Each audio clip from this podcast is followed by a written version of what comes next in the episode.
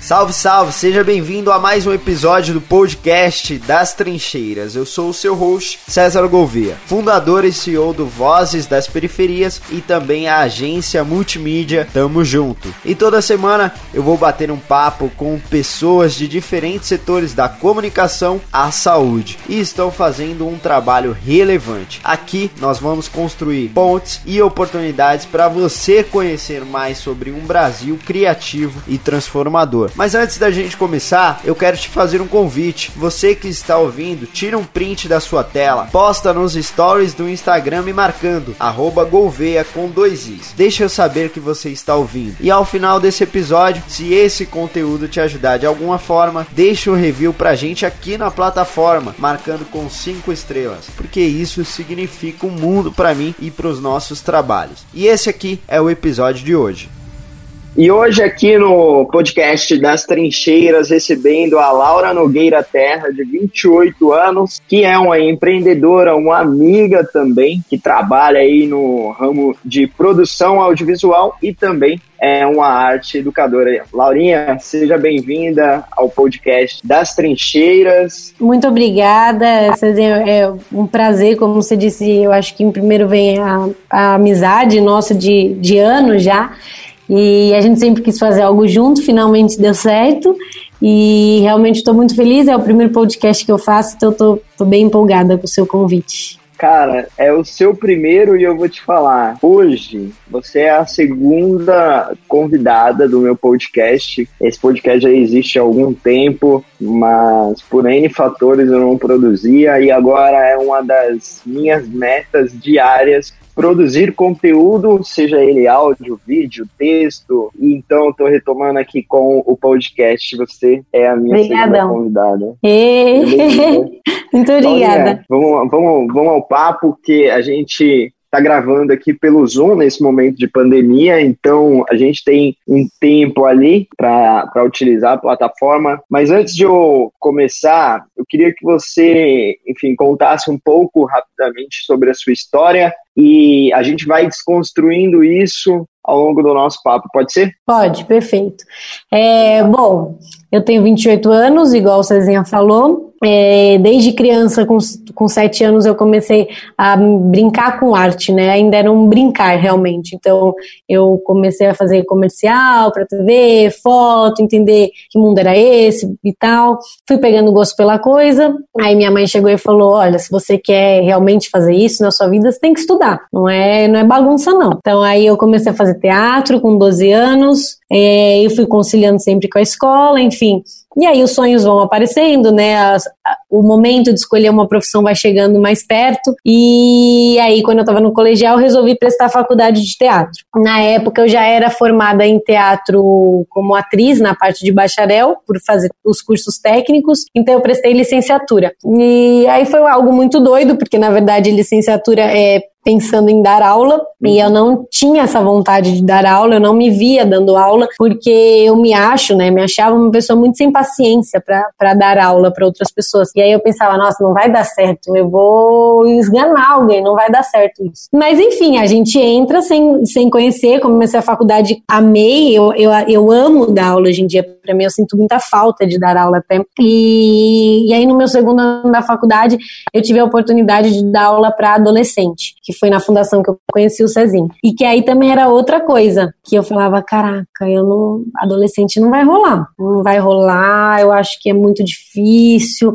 eu acho que eu não vou ter paciência mesmo. E aí foi um baita desafio, mas assim, foi a, a, grande descoberta da, da, minha paixão, assim, como pessoa. Dar aula para adolescente, eu acho que é uma, uma conexão muito grande. Eu tive muita sorte porque eu encontrei pessoas incríveis e que, que até hoje, assim, eu sigo eles, enfim, mesmo à distância, mas óbvio, agora eles são adultos, né? Muitos já acabaram a faculdade, mas é, é aquele momento da vida muito legal de, de compartilhar o que eles estão descobrindo, e aí eu me via muito neles, é, eu entendia o que eles estavam passando eu era professora mais nova na época, então acho que isso dava uma aproximação até deles é, contarem coisas da vida deles, namoricos e tudo mais, e isso era uma troca muito rica. E aí, no meio desse caminho, enfim, eu estava no segundo ano da faculdade, eu era muito nova ainda, é, completei toda a faculdade, fiquei cinco anos, né, dando aula na fundação, e aí me veio a vontade que eu precisava aprender mais, eu precisava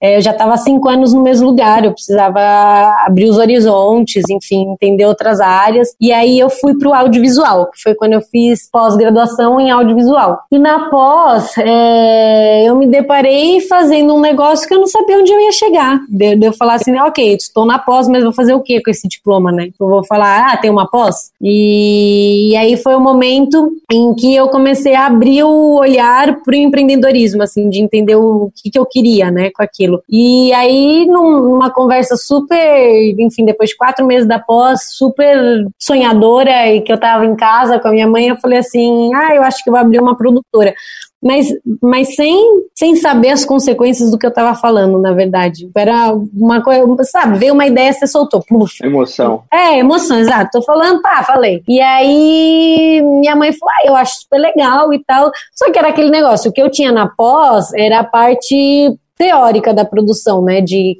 criar orçamento, de fazer venda, né, de prospectar cliente. Eu não tinha a parte prática de filmar, de editar. Isso não, eu não, não tinha essa experiência. Isso não veio com a minha faculdade, isso não veio com a pós. E aí eu falei, nossa, eu vou precisar de alguém que tenha o mesmo sonho, que seja tão doida quanto que top. E aí eu lembrei de uma amiga minha, que é a Bruna, que é minha sócia hoje em dia, que a gente se conheceu na quinta série do colégio. Nós sempre fomos muito diferentes, mas muito amigas, tanto que era uma amizade que as pessoas falavam: Nossa, como vocês conseguem ser amigas? Porque a gente era realmente oposto, era 100% nerd, a Bruna 100% bagunceira, não ficava em uma aula, ficava de recuperação, usava meus livros para estudar e, e, eu era super nerd, super caxias, enfim. Então a gente era muito opostos, mas a gente sempre se deu muito bem. E ela fez faculdade de, de rádio e TV. E eu acompanhava por rede social, fazia cinco anos que eu não falava falava com ela, mas eu sabia da vida dela, eu torcia muito por ela. E aí eu falei, já sei, né? Vou, vou mandar uma mensagem no Facebook pra Bruna e a gente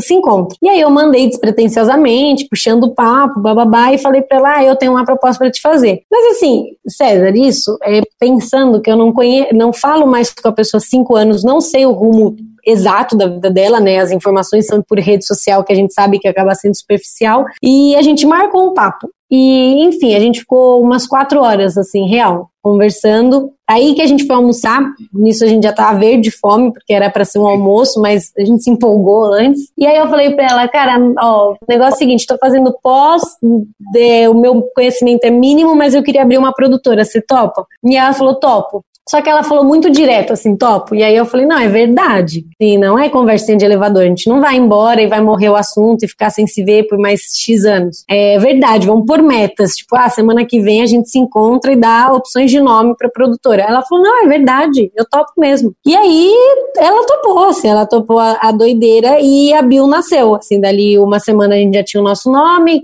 É, enfim, é, com os significados que a gente buscava, com a luta que a gente queria erguer, que é de trabalhar com mulher, com força de mulher, aí bi vem de abelha, a gente procurou todo o significado, enfim, do, do que é uma abelha para a sociedade, né, da força da abelha, e aí a gente foi criando, criando, criando, e faz quatro anos que a gente está junto e, e a gente foi construindo um sonho nas nossas diferenças e igualdades. E, e, esse é o resumo, assim. Então é muito louco como as coisas se constroem. Eu acho que é, é muito do momento, sem muitos planos, mas com muita vontade, assim. Então, Laurinha, é bem legal a, o começo da sua história, né?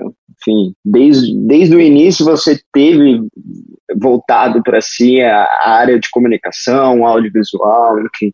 Ver que você continua trilhando é, essa história é bem, é bem bacana porque de fato está na essência, na sua essência, né? Uhum. Então, enfim, primeiro e, e focar aqui o nosso bate-papo para a área de fato da comunicação, do audiovisual, entender como que você está visualizando aqui as mudanças que têm acontecido agora durante a pandemia e como que vocês estão se reinventando aí na Biofilmes para trabalhar e sobretudo no campo digital. É, eu, eu acho que assim, o, digital já estava num crescimento, né? Na verdade, já é o futuro, já, já seria o futuro independente da pandemia, já ia ter crescimento por N motivos. Um pela questão que eu acho maior é a do custo, porque realmente você fazer um, um pensando em publicidade, uma publicidade para TV, uma publicidade para digital, o preço uhum. assim é, é, totalmente diferente, é, é, muito mais barato digital, a burocracia é menor, é, a, a, distribuição é mais fácil. Você joga um vídeo no YouTube, você não paga por aquilo, né? É, é, fica um, na verdade é um meio mais acessível para todas as pessoas. Todas as pessoas podem fazer um conteúdo digital, diferente de uma publicidade na TV, por exemplo, que não é. Então isso já, já é o caminho, né? Eu acho que já era o caminho. Hoje, na verdade, as pessoas estão sendo obrigadas a usar o digital. Uhum. Então, aquelas pessoas que, que ainda tinham um pensamento muito conservador, digamos assim, elas estão sendo obrigadas a olhar para esse lado digital e falar: ah, nossa, não é que realmente funciona, né? E o, o outro motivo desse crescimento é o nosso consumo. Eu sou uma pessoa que consumo 100% digital. Assim, o, é, é, muito raro ligar a televisão hoje em dia, real. o, teu o teu trabalho hoje, ele, ele, enfim, tirando quando vocês precisam gravar, né, que aí precisa de fato estar no campo, tirando isso, o seu trabalho, a Biofilmes, é totalmente digital, né? Totalmente. Não, a gente, ó, para você ter ideia, a gente tem parceiras que trabalham com a gente que uma mora na Irlanda, a, é, a outra mora tipo na Rondônia. E por que que a gente consegue essa essa essa diferença, porque o que nos importa ali no momento é a qualidade do trabalho da pessoa e se ela entrega. A hora que uhum. ela vai fazer, é, pra gente não importa, na verdade, assim, é, não, me, não me importa se eu tô trabalhando aqui agora e a menina, por exemplo, da Irlanda, que tá quatro, quatro horas na frente, ela tá, enfim, agora, sei lá, almoçando, dormindo, o que for. Porque se a gente combinou uma data e ela me entregar, ok, entendeu? Esse é o importante. E isso é a cabeça do, do digital. Você diz, essas pessoas que estão trabalhando com vocês, hoje de, de, de, Rondônia e também de fora do país, elas são pessoas jurídicas ou prestadoras de serviços para você. É, exato. Elas são prestadoras de serviço e que desde o início da Bio, isso eu aprendi muito com a Bruna, né, que é minha sócia, a gente, a gente cresceu montando é essa ideologia de não importa onde você está, com as ferramentas que a gente tem hoje na comunicação, você consegue trabalhar. Então, por exemplo, se eu estiver viajando, isso não pode ser um empecilho para eu dar resultado para minha empresa, entendeu? Uhum. Então, eu tenho os aplicativos que eu uso no meu celular, é, a gente tem a facilidade de levar o computador para lá e para cá. Óbvio que é o que você falou, existem momentos que a gente tem que estar tá em campo com um monte de gente, que é importante, a gente não tira essa importância, né? Mas o até mesmo, é, na verdade, a gente desmistificou isso para nós mesmos da questão da venda. Eu as nossas vendas são totalmente online, assim, o meu, a minha busca é por e-mail, é por contato no LinkedIn, é para ligar para pessoa. Aí depois Hoje você isso, faz a parte de, de busca de, de contato, contratos. É, eu faço a prospecção, a venda, o orçamento e aí depois na parte, na hora da guerrilha, na hora do vamos ver, eu faço a parte da produção. Mas antes de chegar na produção tem tudo isso. E, e, e porque a gente mora em São Paulo, né, Cezinha? Então, para você se deslocar em São Paulo é um negócio muito louco. É, não dá para eu fazer 10 reuniões no dia deslocando. Não dá. Assim, por mais que você fale, nossa, 10 reuniões é pouco, não dá. Ou as pessoas vão te encontrar no mesmo café, ou você não chega nos lugares, porque se choveu já era. Não. não chega, não chega. E aí a gente via o seguinte: como nós somos uma empresa pequena, como eu aumentava isso sem ter um monte de funcionário, porque a gente não conseguia bancar funcionários? Gente, digital, entendeu? Porque eu consigo mandar mil e-mails por dia se deixar. Então... E você, então você acha que como que está funcionando essa prospecção nesse momento? Porque, de fato, todas as empresas, sejam elas grandes ou pequenas, elas estão trabalhando no, na, com as mesmas ferramentas, as mesmas plataformas uhum. que quem não tem a, o grande poder econômico, né? E, e como que está funcionando essa prospecção para vocês? Está rolando? Vocês estão conseguindo é,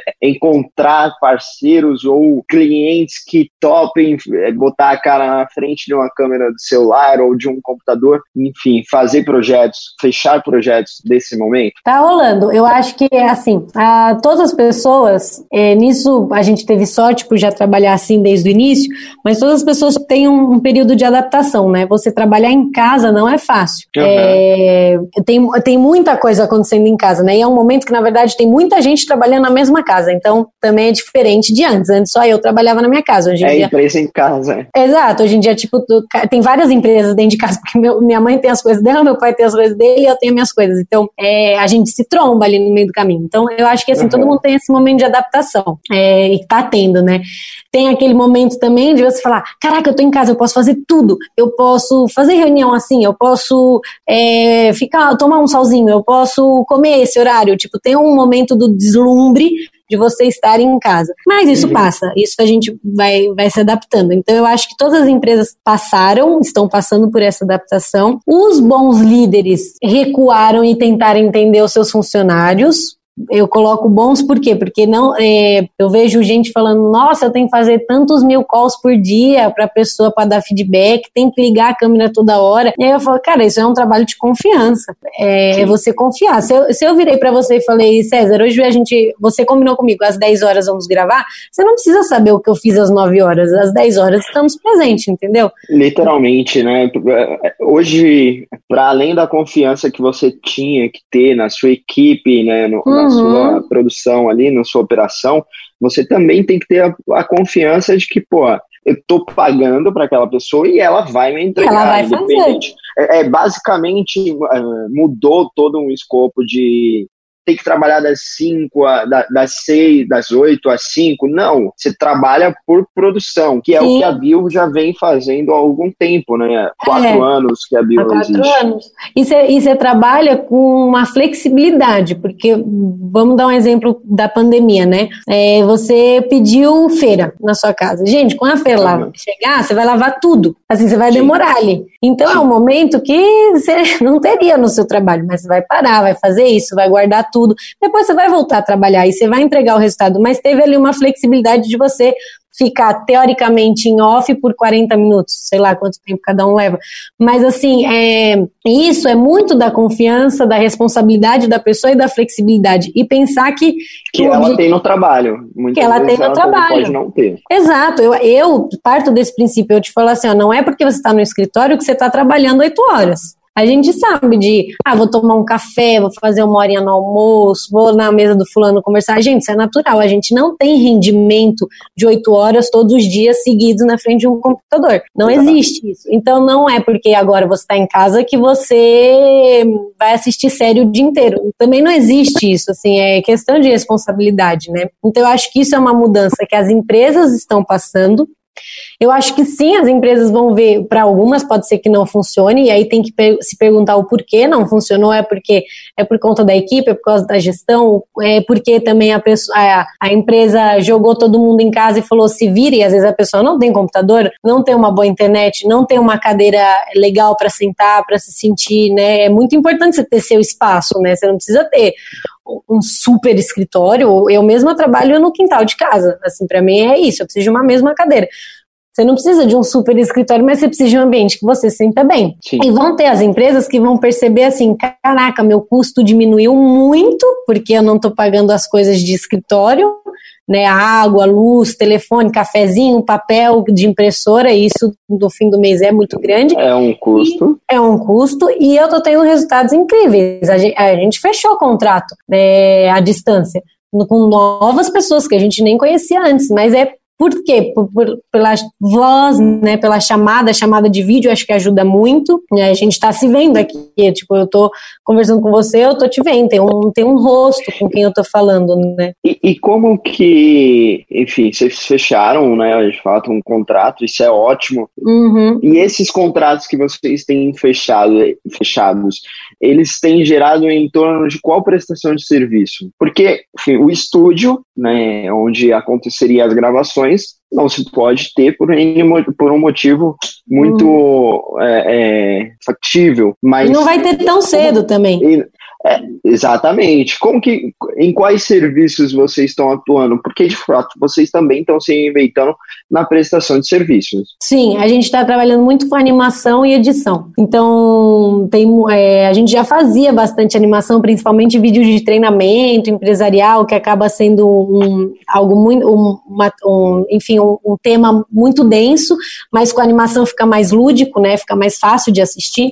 A gente já uhum. fazia isso. Nesses dois trabalhos que a gente fechou, por exemplo, no, no, nesses dias, foram totalmente animação. Então, a animação essa menina que trabalha com a gente da Irlanda, ela faz animação pra gente. Então é muito tranquilo. Por quê? Porque a gente faz o roteiro à distância, passa pro cliente, ele tem o tempo dele de aprovar, ler como ele quiser. Se ele quiser imprimir na casa dele e ler no papel, ok. Se ele quiser fazer tudo online, ok. Quando tá aprovado o roteiro, a gente aciona os locutores que também trabalham com a gente à distância e eles gravam nos estúdios deles, na própria casa, nos mandam um arquivo já tratado.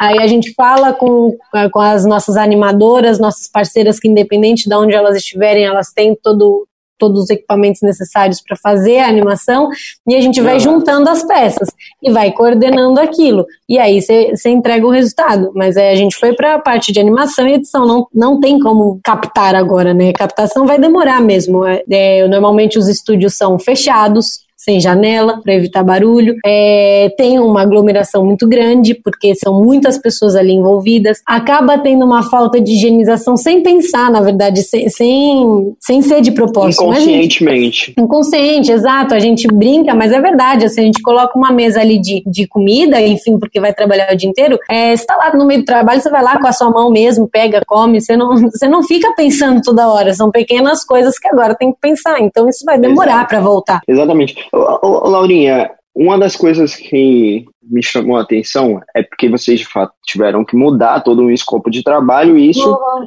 é, é, toca no, no, num ponto de decisão difícil, né? Porque você tem que reinventar. Como que você lida com decisões difíceis no negócio? Oh, é, eu acho que a decisão difícil é o que faz a gente crescer como, como pessoa, como empreendedora, assim. Eu acho que eu vejo não só por nós, mas as empresas que estão tendo grandes destaques na pandemia, elas tomaram decisões de posicionamento muito rápido e decisões difíceis, porque elas não, ninguém sabe o que vai dar. Então, quando você pega alguém que põe a cara a tapa e fala assim desde o início, cara, não vou demitir ninguém, e eu tô assumindo esse compromisso publicamente e vou dar um jeito de me reinventar, é uma decisão muito difícil. Muito. Né? É muito difícil. E, e a gente está falando de vida, né? Então, na verdade, a gente está passando por uma situação de crise que é, é muito delicada, é muito mais delicada do que o dinheiro em si. A gente está falando de vidas, né? Então, qualquer decisão ali que você tomar tem uma consequência muito grande. Então, acho que as decisões elas servem muito de crescimento. Dá medo, obviamente, porque você você decidir, você tomar a palavra, é a consequência para você, né? E mas eu acho que é o momento que a gente cresce, de sentar, ó, para você ter ideia, assim, teve um momento que eu virei para Bruna e falei, cara, vou parar com os e-mails que eu faço de venda. Falei, não me sinto bem nesse momento eu ficar enviando e-mail falando, e aí, faça um vídeo, não sei o que eu falei, mudou, não, não me sinto bem com isso, entendeu? A minha meta hoje em dia é outra, a minha meta não vai ser fechar X reais por mês que a gente colocou. É, a minha meta agora vai ser conversar com a empresa, ver o que ela precisa, entender as dores, ver como eu posso ajudar. É, é, o, é outra, e, e, a gente precisou desse momento de pausa, entender o que está acontecendo e falar, vamos arriscar. Entendeu? Agir, né? Vamos é, é agir. entender. Obviamente, todo mundo sofreu nesse momento, tem dores maiores e menores para os uhum. negócios também, mas eu acredito que assim, as pessoas que tiveram a capacidade de parar no início ali, né, analisar toda a situação, olhar uma perspectiva e agir em cima, tentativa e erro, autorresponsabilidade. Uhum. Nesse momento aqui, a gente precisa ter uma autorresponsabilidade, um autoconhecimento daquilo que a gente consegue e daquilo que a gente não consegue. E tá Exato. tá tudo bem não conseguir. Se capacita, é um momento também de capacitação, né? Para quem não, não conseguiu aqui entender ou adentrar esse momento ainda, é um momento que, pô, se autoconhece, estuda, vê quais são as perspectivas de mercado, o que vai, o que pode não acontecer. Laurinha, eu acho que não ter vergonha de tentar nesse exemplo, porque, por exemplo, eu vi um case muito interessante esses dias, que era um salão de beleza aqui em São Paulo, que depois eu te mando a matéria. Que, enfim, obviamente ele não está funcionando e os caras falaram assim, ok, a gente vai se reinventar, eles estão vendendo orgânico. Entendeu? Caraca, mudança E eles- drástica, hein? Exato, eles mudaram. E isso eles fizeram o quê? Ah, a gente não quer demitir pessoas. Então, só que a gente, para não demitir pessoas, a gente precisa continuar com venda. Só que a gente é um salão de beleza, a gente não pode abrir, a gente não pode descumprir as regras, a gente também não quer quebrar o isolamento. Então eles tiveram que se modificar. Isso é você também encarar é, sem vergonha, entendeu? Sem medo de falar assim, pô, meu negócio é esse, mas nesse momento eu vou precisar fazer outra coisa. E tudo bem, assim, não, não tem problema. Você é o que você falou, agindo com responsabilidade, não tem problema, você está tentando. E ah, errei, não deu certo. Tudo bem, tenta de novo, porque ninguém sabe a Assumiu o resposta. erro. É, assumiu o erro e, e pronto. outra alternativa. Exato. Eu acho que o pior nesse momento são os que ficam em silêncio, porque isso também serve como resposta, de você falar, pô, o cara não tá tentando nada, e aqueles que a gente sabe que tem muito mais possibilidade que a gente, por questão, enfim, de, de tamanho da empresa, de voz da empresa, né, de, de dinheiro ali envolvido, e não faz nada. E você fala, poxa, a gente está esperando que faça. Né, você tem uma responsabilidade social, então faz, né, ajuda quem precisa, né. Sim, é, é, pô, você tocou agora num ponto muito interessante que é a, a gente aqui trabalha com favela. Favela em si, Uhum. é, periferia em si tem as dificuldades, tem a pobreza, tem, tem famílias que têm mais, tem famílias que têm menos, mas continua dentro de um cenário de pobreza. Sim. às vezes, de escassez de muitos recursos. E aí, uma uma das coisas que a gente fala há praticamente cinco anos já é que os grandes líderes lideram dentro da favela, porque estão sempre em crise, é, precisa se reinventar, precisa de fato emitir opinião, emitir voz consideravelmente consciente das, da responsabilidade, porque a partir do momento que você abre a boca, você tem que ter uma responsabilidade com aquilo que pode Uhum. gerar para você e para outras pessoas. Os grandes líderes, de fato, eles, eles precisam é, é, emitir sua, sua voz, sua opinião, sua visão de mundo, sobretudo nesse momento. E aí, eu, enfim, tenho muitas coisas para falar, mas para perguntar, aliás, mas tem uma, uma coisa que eu, eu queria te perguntar, assim, e aí vai mais para o nicho de negócio mesmo, de momento. Vocês já trabalharam com grandes empresas, produziram para grandes empresas. Como que vocês estão vendo esse cenário a partir das grandes empresas? Como que eles têm se posicionado? Têm agido? Ó, é, primeiro, assim, eu sou fã do trabalho de vocês, real. Eu, eu tiro o chapéu todos os dias, porque eu acho que o que vocês fazem é o que os grandes que poderiam fazer e ser mais fácil não fazem. Então eu acho assim, eu falo, caraca, entendeu?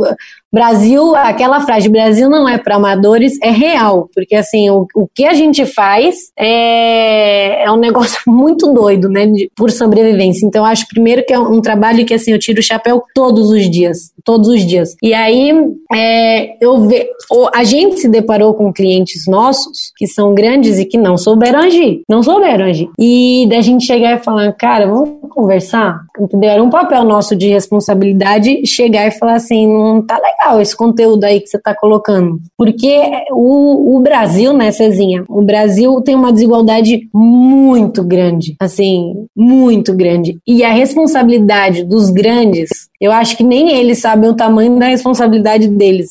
E muitas vezes eles esquecem que o nicho que eles trabalham, que é uma parcela muito pequena do Brasil. E que é o que eu te falei, a gente está passando um momento em que a gente está falando de vida. Assim, a crise econômica, obviamente que vai vir, e vai vir para todo mundo, mas é uma crise que vem depois da crise que a gente está passando de saúde. É, é um reflexo ela não é a primeira crise, a primeira crise é saúde que a gente está falando. Então eu acho que é, teve um momento em que a gente via diferentes posicionamentos de clientes, clientes que se saíram muito bem desde o início, clientes que também eram mais fáceis de sair bem porque o trabalho deles já era de, de frente, então na verdade não é, é mais fácil, eu digo porque era algo mais necessário, eles tinham que agir mais rápido e talvez pensar um pouco menos do que outros, e clientes que a gente viu que teve um tempo que a gente falou, nossa, ainda bem que a pessoa parou, assim, ela respirou, tá pensando ali o que ela tem que fazer fazer e vai agir melhor, né? Acho que por trás de toda a empresa, a gente tem que lembrar que tem seres humanos. Então, por isso que acontecem os erros, né? A gente,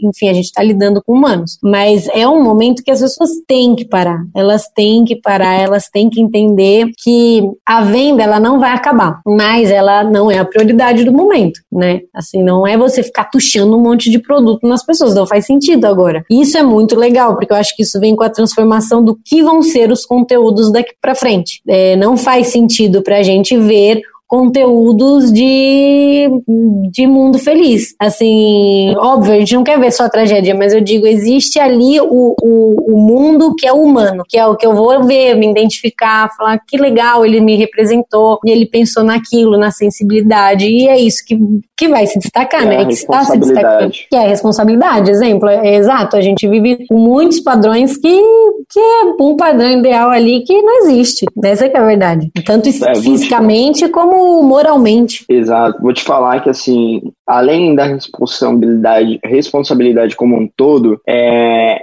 vai passar a existir uma responsabilidade social que já deveríamos ter, uhum. mas vai se solidificar agora cada vez mais responsabilidade social na produção de conteúdo e de publicidade. Laurinha, é, a gente vai chegar mais uma vez ao fim aqui, é, mas um, uma última coisa assim, a gente tem trocado muitas mensagens nesse período, eu tenho me informado muito sobre comunicação, sobre publicidade, sobre digital com, contigo é, nas tuas plataformas soci, eh, sociais. E aí, para a pessoa que está ouvindo aqui a gente, se ela quiser cons continuar consumindo o teu ponto de vista, tem alguma plataforma que você é mais presente hoje, que, enfim, você publica aí com mais frequência? É, é o que eu uso mais, que eu acho que chega a ser mais fácil para as pessoas físicas, né? Assim, enfim, para qualquer um que tem curiosidade, acaba sendo o Instagram, que o meu é Laura N Terra. Então eu estou tentando agora aumentar mais a questão do conteúdo mesmo, para ter essa troca. Lá eu pondo mensagem, enfim, estou em comunicação ativa.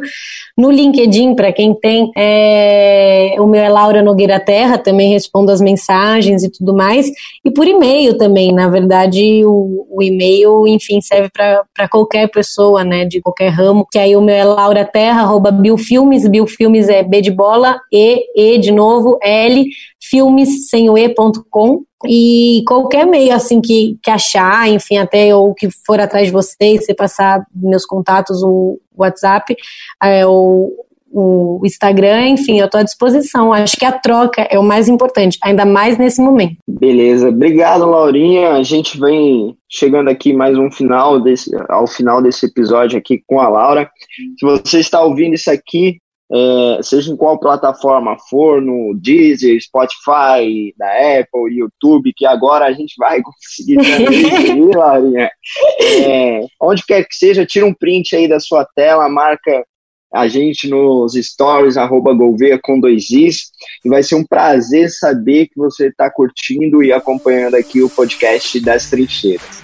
E esse foi mais um episódio do podcast das Trincheiras. E eu deixo aqui o meu muito obrigado por você ter passado esse tempo com a gente. Espero que tenha sido de valor para você e quero te fazer um pedido. Não se esquece de tirar um print da sua tela e postar lá nos stories do Instagram me marcando @golveia com dois is. E deixa aquele review aqui maroto na sua plataforma preferida com cinco estrelas. Vamos fazer desse podcast aqui top 10 do Brasil. Valeu, gente. É isso aí. Até a semana que vem.